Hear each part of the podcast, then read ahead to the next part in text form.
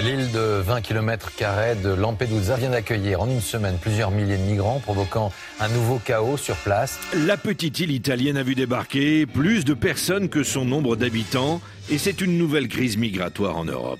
Ça s'appelle une invasion. L'extrême droite française se régale. Ces gens-là euh, ne sont pas des victimes. Ces gens-là sont des envahisseurs. Les envahisseurs. Ils viennent nous envahir parce que nous sommes envahissables. On met en danger les Français qui sont agressés, les femmes qui sont violées. Maintenant, David Vincent sait que les envahisseurs sont là et qu'il lui faut convaincre un monde incrédule que le cauchemar a déjà commencé. David Éric Zemmour Vincent et son parti Reconquête tournent en boucle sur le thème.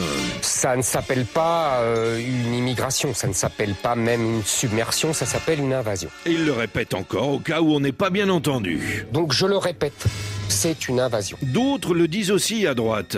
C'est une invasion. Face à un problème aussi complexe, on a de la chance en France. En France, on n'a pas de pétrole.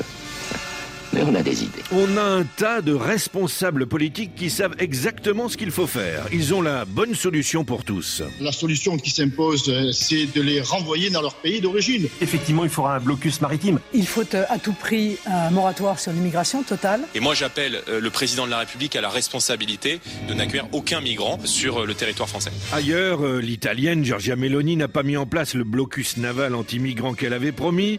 Les Britanniques ont vu les entrées illégales grimper en flèche malgré les promesses des Brexiteurs, mais on peut sûrement faire confiance à la clairvoyance de nos populistes français. Si moi j'étais au pouvoir, pas un migrant n'arriverait, je peux vous le dire.